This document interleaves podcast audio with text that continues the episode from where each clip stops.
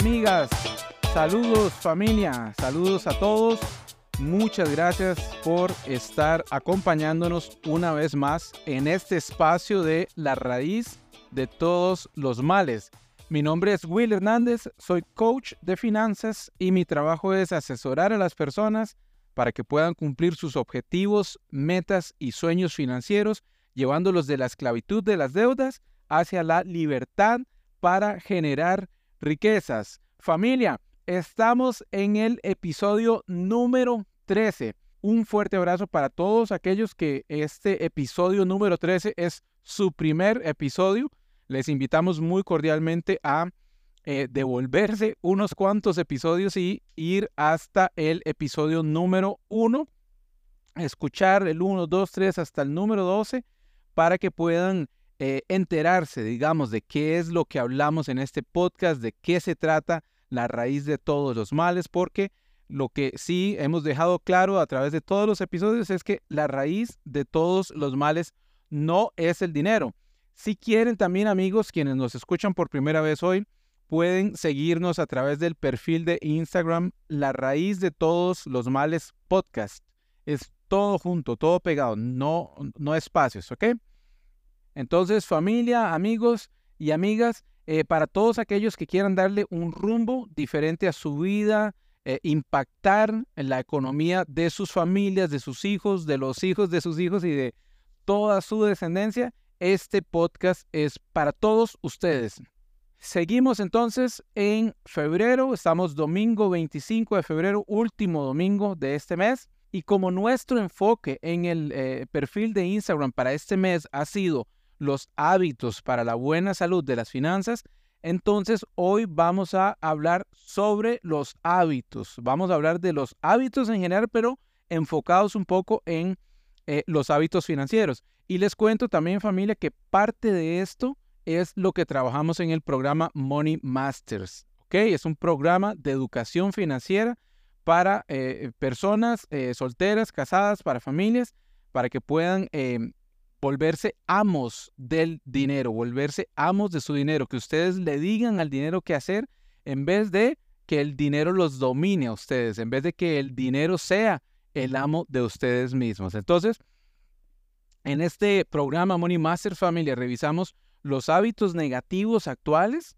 las creencias que provocan esos hábitos, los sistemas también que se están implementando para mantener aquellos hábitos y reemplazamos todo aquello por nuevas creencias, por nuevos sistemas, que es muy importante también, y por consecuencia vamos a tener nuevos y mejores resultados. Si gustan más información del programa Money Master Familia, me pueden escribir por mensaje directo desde el perfil de Instagram. Entonces, familia, nuestra situación financiera actual, ok, ya entrando en el tema de hoy, nuestra situación financiera actual no es el resultado de las acciones que tomamos ayer o que tomamos la semana pasada. No, o sea, para nada. Nuestra situación financiera actual es el resultado del efecto de los hábitos que hemos tenido los últimos meses, años y posiblemente las últimas décadas. Así que el principio financiero para hoy se los voy a compartir saquen papel y lápiz. Está un poquito largo el principio financiero, pero eh, eh, eh, lo vamos a desarrollar así, bastante simple, básico, punto por punto. Así que anoten, por favor. Este principio financiero nos llega gracias a James Clear, que es el escritor del libro Hábitos Atómicos. Entonces, qué mejor autor, qué mejor referente para hablar sobre los hábitos. Entonces, James Clear dice así, de la misma manera en que el dinero se multiplica mediante el interés compuesto, los efectos de tus hábitos se multiplican en la medida en que los repites cada día. ¿Ok? De nuevo, de la misma manera en que el dinero se multiplica mediante el interés compuesto, los efectos de tus hábitos se multiplican en la medida que los repites cada día. Súper recomendado este libro de James Clear Familia, Hábitos Atómicos. James Clear habla sobre cómo alcanzar el éxito de una forma realista, ¿sí? de, una forma tan simple, tan clara, que hasta un niño de escuela podría entender los conceptos que se describen en este libro, entonces se los recomiendo 100%. Ahora sí, familia, ¿qué es lo que pasa que nuestros hábitos financieros no son los mejores, no son los apropiados, no nos traen los resultados que nosotros queremos, los, los resultados que esperaríamos que trajesen a nuestra economía, a nuestras finanzas, a nuestras familias, eh, ¿por qué es que no logramos implementar hábitos financieros saludables? Vean, muchas veces pasa que nosotros estamos intentando implementar aquellos hábitos financieros desde el lugar inadecuado, desde el lugar equivocado. Por ejemplo, me propongo ahorrar más. Yo quiero ahorrar más, pero ¿por qué? Porque como, como, estoy metido en muchas deudas y tengo muchos enredos financieros, entonces la plata no me alcanza para nada, entonces yo voy a ahorrar para poder comprarme aquello que quiero. ¿Ok? Cuando en realidad, díganme ustedes, familia, piénsenlo por un momento, ¿no sería mejor que nuestro objetivo fuera el convertirnos en una persona ahorradora. En vez de decir, mi objetivo es ahorrar para comprarme aquellas tenis, mi objetivo es ahorrar para comprarme aquel dispositivo, aquella computadora. No, mi objetivo es ahorrar para convertirme en un ahorrador, en una persona ahorradora. Creo que sería un, una meta, un objetivo más que, que abarcaría muchísimo más en vez de solo pensar en objetivos menores o en objetivos aislados. ¿Ok? Entonces, piénsenlo por favor y eh, sigamos entonces hablando de esto. Si nuestro objetivo es convertirnos en una persona ahorradora, entonces lo que estamos intentando es que nuestra identidad como persona sea la identidad de una persona que ahorra habitualmente y que lo hace como un principio de vida. No solo que lo hace porque tengo que hacerlo porque si no, no me puedo comprar lo que quiero. No, lo hago porque así es mi vida, porque así soy yo, porque soy una persona ahorradora. ¿Verdad? Entonces, eso nos da un poco más de peso al ponernos aquellos objetivos y metas eh, para poder ahorrar. A veces les pongo otro ejemplo. Tal vez podríamos decir, eh, mira, voy a empezar a hacer un presupuesto. Y de nuevo, ¿por qué? Porque mis finanzas son un desorden. Cuando hago retrospectiva eh, nunca logro identificar en qué se me fue la plata, en qué fue que gasté el dinero. Entonces yo creo que voy a tener que hacerme un presupuesto para organizarme. Pero pongámoslo, veámoslo de esa forma. ¿No sería más motivador, más, más enriquecedor pensar así, decir, voy a transformarme en una persona organizada? Una persona que de una forma orgánica mantiene el orden y la organización en sus finanzas.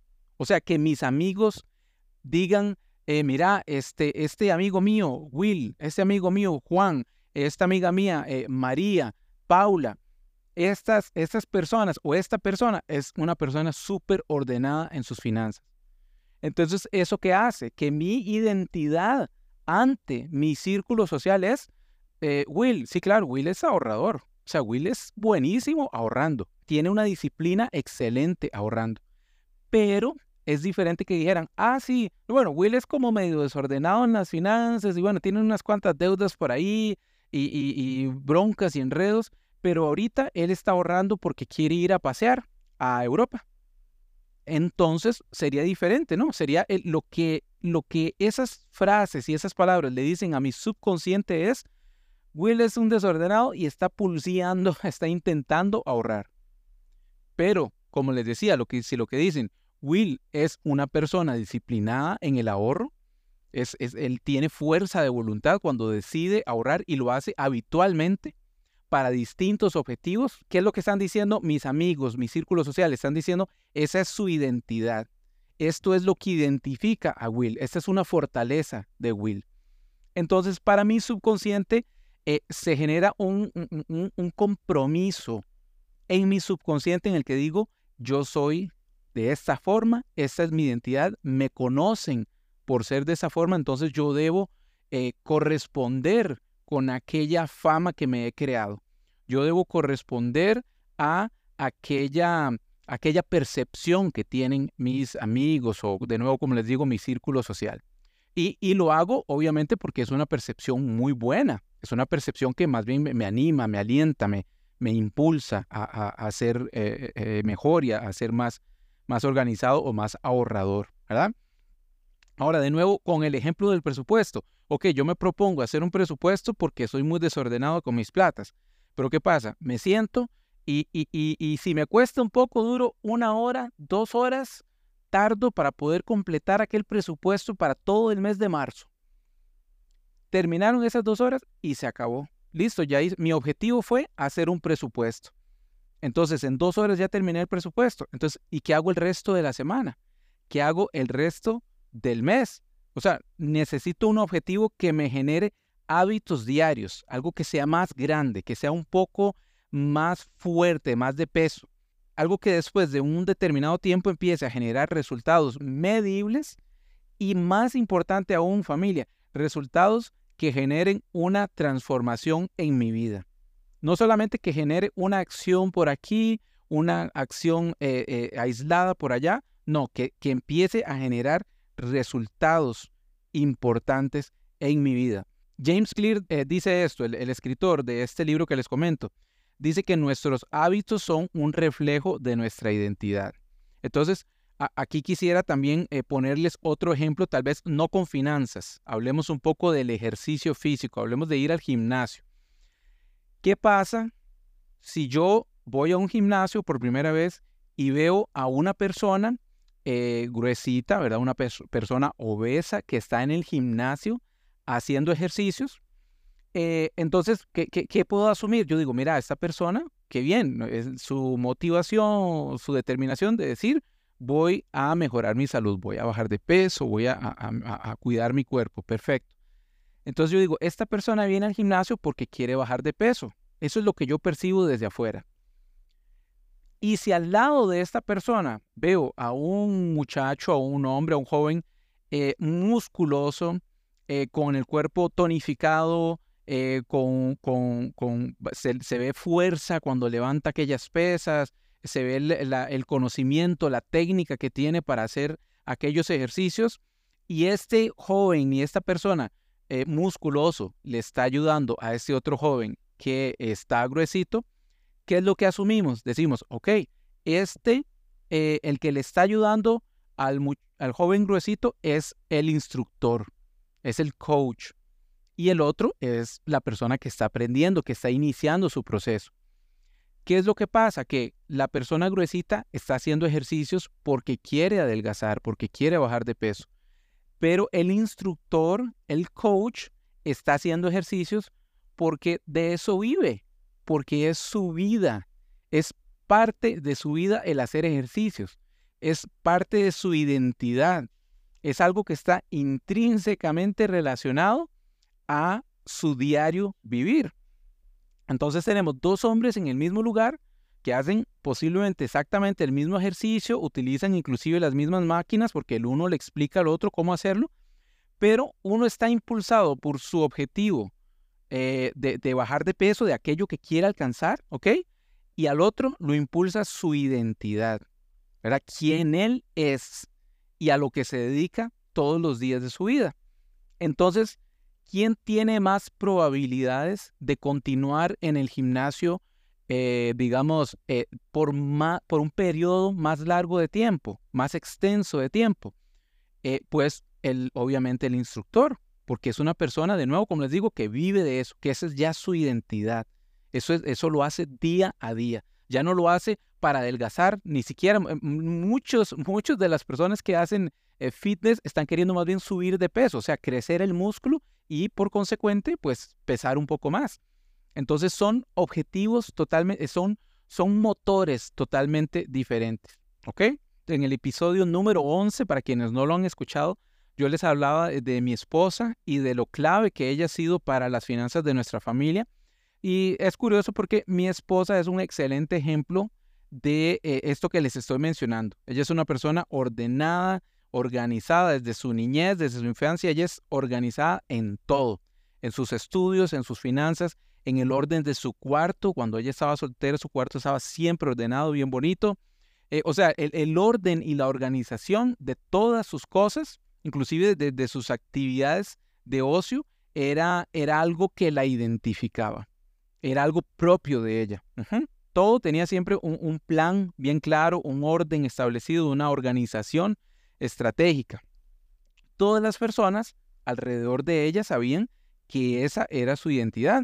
Así que al ver que ahora ella está casada y con hijos, ¿verdad? Y es una persona muy ordenada con las finanzas, lo ven como algo que es parte de su identidad, algo que es lógico, es, es algo que iba a suceder, que, que por consecuencia tenía que suceder. Y es curioso porque mi esposa, ella necesita tener las cuentas de la casa, de nuestra familia, organizadas para poder dormir tranquila.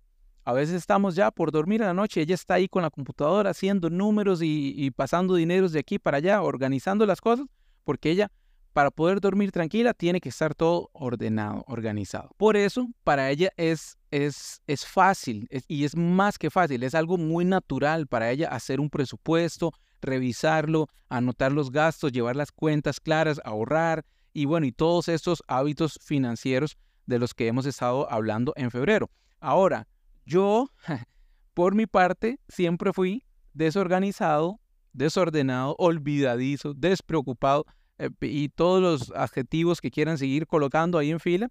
Así que en cuanto a mis finanzas, eh, todos estos buenos hábitos eh, no me salían de una forma natural. O sea, yo sabía que era necesario y que era bueno hacerlo, pero siempre tuve en mi mente esa excusa, esa mentira que me decía a mí mismo, así soy yo. O sea, yo, soy así y por eso es que mis finanzas están desorganizadas.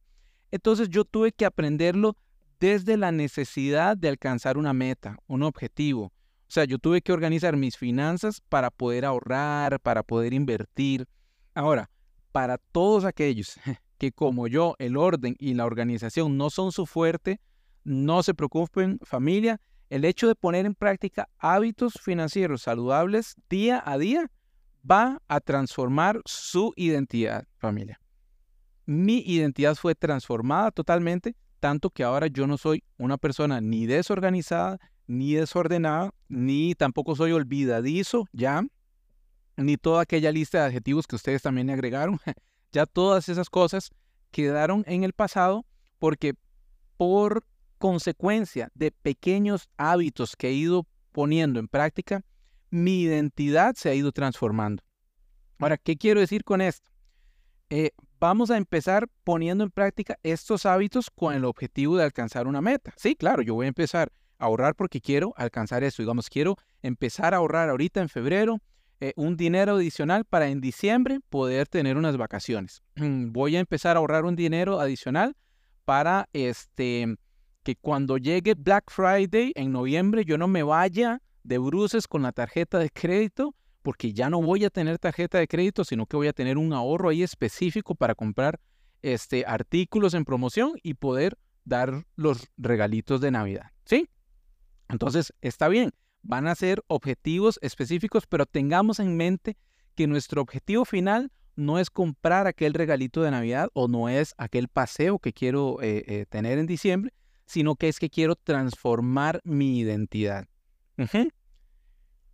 Y, ustedes van a ver que con el pasar del tiempo, esa identidad va a ir siendo transformada al punto de que vamos a llegar a aplicar aquellos hábitos, no solo para alcanzar una meta, sino porque ya somos organizados, porque ya somos ordenados en nuestras finanzas, porque en, aquel momento esa será nuestra nueva identidad. O sea, esa es, esa es nuestra nueva forma de pensar y de actuar. Entonces, nos vamos a, vamos a llegar a diciembre ahorrando, siendo organizados, siendo eh, eh, eh, estratégicos con nuestro dinero, pero no porque nos estemos esforzando por un objetivo específico, sino porque ya nuestros hábitos hicieron que nuestra identidad cambiara, que nuestra identidad se transformara. Entonces, familia, atención, ¿cuál sería la mejor estrategia para empezar a tener y mantener hábitos financieros saludables? Vamos a decirle a nuestra mente que de ahora en adelante vamos a ser personas organizadas y ordenadas en nuestras finanzas. ¿Sí? Vamos a empezar a crear hábitos financieros que me lleven no solamente a gastar menos o a ahorrar más o a distribuir mi ingreso de una forma estratégicas, sino que vamos a crear hábitos que vayan transformando mi identidad. ¿Ok? Ahora, ¿qué hábitos pueden ser estos? Bueno, de esto vamos a hablar en nuestro segmento La acción de la semana. Recuerdan, al final del episodio tenemos la acción financiera de la semana, donde yo les voy a dar unos tips, hay unas ideas de qué hábitos pueden poner en práctica para este, eh, empezar a transformar esa identidad. Así que quédense con nosotros, amigos y amigas, y por el momento vamos entonces a la pregunta de la semana. Entonces, la pregunta de la semana, familia, me hicieron un día de esos, eh, por eso estaba recordando lo del ejemplo de, ahorrar un dinero para ir a pasear en diciembre, porque lo que me preguntaron es, ¿cómo puedo ahorrar para el paseo de Semana Santa? Bueno, familia, estamos 25 de febrero y Semana Santa eh, empieza más o menos día que 24 o 25 de marzo. O sea, tenemos apenas un mes para este, hacer todo el plan y para poder ahorrar para Semana Santa. Entonces, muy probablemente, muy posiblemente no, si, si, si, las personas que están pensando ahorita cómo ahorrar este, para Semana Santa, pues tal vez no, o sea, tal vez no, con certeza no van a tener margen de tiempo ahí adecuado para poder ahorrar. Pero, ¿cómo podemos hacer? ¿Cómo podemos ahorrar para nuestro este, eh, eh, paseo de Semana Santa? Bueno, entonces, aquí va la respuesta. Punto número uno. Tenemos que entender, familia, que todos los años tenemos Semana Santa. ¿Esto qué quiere decir? Que todos los paseos de Semana Santa deben salir de nuestros gastos anuales. Yo no puedo esperar a que llegue marzo, a que llegue abril para ver de dónde saco el dinero para ir a pasear. No, tengo que, como es un gasto anual, debo tomarlo de mis ingresos anuales. ¿De dónde? Del aguinaldo, de bonificaciones de la empresa, de excedentes en ventas, si soy, digamos, emprendedor, empresario, autoempleado, o, de, algún dinero adicional que yo recibo, eh, tal vez, digamos, trimestral o semestral, tomar de ahí y guardar para poder eh, hacer aquel paseo de Semana Santa. ¿Sí? Pero, muy importante, el gasto de Semana Santa es un gasto anual. Así que cuando llegue Semana Santa, se supone que deberíamos haber ahorrado ya un monto específico o haber guardado, eh, como les decía, del aguinaldo o de algún otro ingreso anual. ¿Ok? Punto número dos. Podemos ahorrar un porcentaje de nuestro ingreso mensual para este fin. Por ejemplo, yo voy a ahorrar un 5% de mi ingreso mensual para el paseo de Semana Santa. Entonces, suponiendo que nuestro ingreso mensual sea de mil dólares, significa que estaríamos ahorrando 50 dólares mensuales. Por los 12 meses del año, ¿cuánto me da esto? Me da 600 dólares. Entonces, ¿qué significa? Empiezo a ahorrar en marzo, en abril, justo después de que pasó Semana Santa, y empiezo a ahorrar esos 12 meses hasta el siguiente año. Y al siguiente año, suponiendo que nuestro ingreso es de mil dólares, voy a tener 600 dólares para ir a pasear en Semana Santa sin sentimiento de culpa, como dicen, ¿sí? Sin decir, mira, estoy agarrando un dinero, estoy tomando un dinero que lo necesitaba para otra cosa y lo estoy gastando en el paseo y después lo voy a reponer por ahí. No. Voy tranquilo porque ese dinero era específicamente para el paseo de Semana Santa, ¿ok? Ahora, tercer punto pasear en Semana Santa familia, al menos aquí en Costa Rica y sé que en muchos países de Latinoamérica, pasear en Semana Santa a lugares turísticos es un gasto bastante importante. Semana Santa junto con la última semana de diciembre es la época de precios más altos en todo el año. No, es ni siquiera temporada alta, es temporada muy alta. Así que como recomendación, intentemos utilizar Semana Santa eh, familia para visitar amigos, para visitar a nuestros abuelitos, abuelitas, eh, eh, familiares, eh, para pasarlo en nuestra casa, inclusive ahí en familia con nuestro núcleo, y destinemos ese presupuesto que íbamos a usar para Semana Santa, destinémoslo para pasear en otra época del año en la que podríamos encontrar descuentos, oigan familia, desde hasta un 50% de descuento en, por ejemplo, hospedajes y en tours. Vean, en, en Tamarindo que es una de las playas más visitadas en Costa Rica. Eh, mi familia y yo tuvimos el privilegio, el honor de vivir por allá un tiempo y conocimos de un hospedaje que en septiembre, que es temporada baja, La noche de este lugar cuesta 100 dólares por noche hasta para cinco personas. Un lugar eh, bastante bonito, en un alto donde hay vista al mar eh, y tiene piscina o en un lugar bastante eh, hermoso. 100 dólares la noche en temporada baja. Y para esta Semana Santa de 2024, ese mismo lugar, el mismo espacio con las mismas características, cuesta 240 dólares por noche. O sea, es, es un 150 por, eh, perdón, un 140% más cara que en temporada baja. Entonces, si yo quiero hospedarme tres noches en este lugar esta Semana Santa, me va a costar 720 dólares. Tres noches. Pero si voy en septiembre, con esos mismos 720 dólares, puedo hospedarme por siete noches y me sobran todavía 20 dólares para comprarme unos pinchos de carne bien buenos que venden ahí en Tamarindo, ni no solo para mí, para toda la familia, si somos cinco. Entonces, amigos y amigas, espero que para esta Semana Santa todos tomemos buenas decisiones financieras, que empecemos a implementar hábitos financieros que nos lleven al éxito financiero y no a ese sentimiento de culpa de haber tomado otra decisión financiera negativa. Y eso fue entonces la pregunta de la semana. Amigos y amigas, llegamos entonces, ahora sí, estamos en la acción de la semana. ¿Cómo empezamos a cultivar esos hábitos que nos lleven al éxito financiero? ¿Qué vamos a hacer para esta semana? Bueno, número uno, primer hábito. El primer hábito que vamos a desarrollar es uno que nos aporte conocimiento financiero. Es un hábito que todos los días yo voy a ver un video sobre finanzas personales, aunque sea un short de YouTube, un, un reel, un, un video cortito sobre este, educación financiera, ¿verdad? Para finanzas personales. Voy a escuchar algún podcast. Además del, del super podcast de la raíz de todos los males, vamos a escuchar también muchos otros podcasts sobre finanzas que pues yo les recomiendo mucho el podcast que se llama Hablemos de Plata. Es muy, muy bueno, tiene información muy valiosa eh, y, los temas son súper variados. Bueno, recomendado. Eh, vamos a leer algún libro sobre finanzas personales, que en este, estos 13 episodios yo les he recomendado muchísimos libros.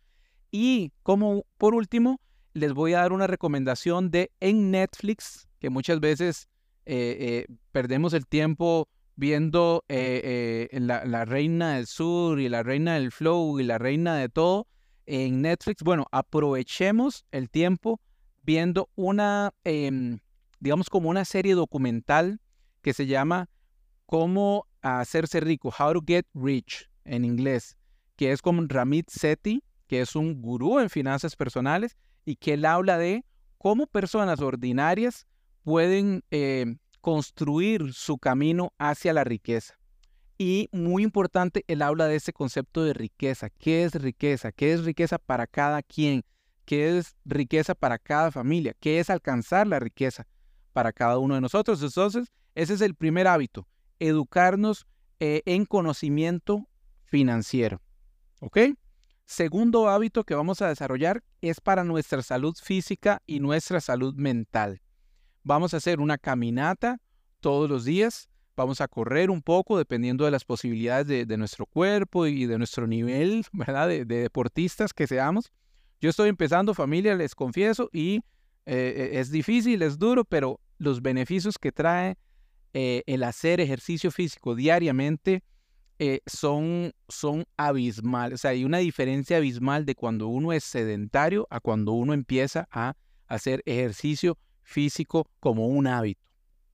Entonces vamos a caminar, vamos a correr, eh, ir al gym, los que puedan ir al gym, hacer ejercicios en casa y vamos a aprovechar mientras camino, puedo generar ideas o, estrategias de cómo administrar mejor mi dinero. Voy a ir meditando de cómo puedo hacer, qué puedo hacer con estas platas, cómo puedo gastar menos acá, cómo puedo invertir un poco más allá, cómo puedo arriesgarme un poco más en algún emprendimiento que tengo ¿Cómo puedo reducir el riesgo en otra área de mi vida, en otra área donde estaba arriesgando demasiado? Bueno, en esa caminata, en ese trotar, en ese estar ahí en el gimnasio, mi mente va a estar activa pensando en eh, eh, formas estratégicas de administrar mejor mi dinero.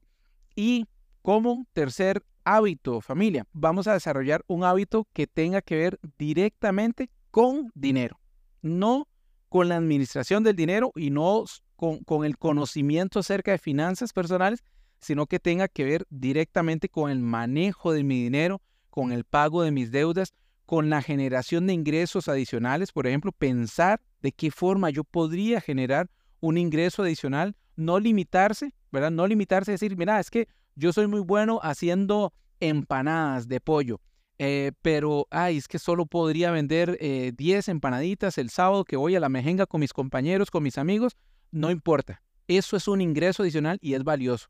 Si hacer las empanadas te costó 5 mil colones y al final recaudaste 10 mil colones, duplicaste tu inversión, te generaste un ingreso adicional. Poquito, sí, pero es 10 mil es más que cero. Es 10 mil veces más que eh, lo que tenías porque no tenías nada, ¿ok?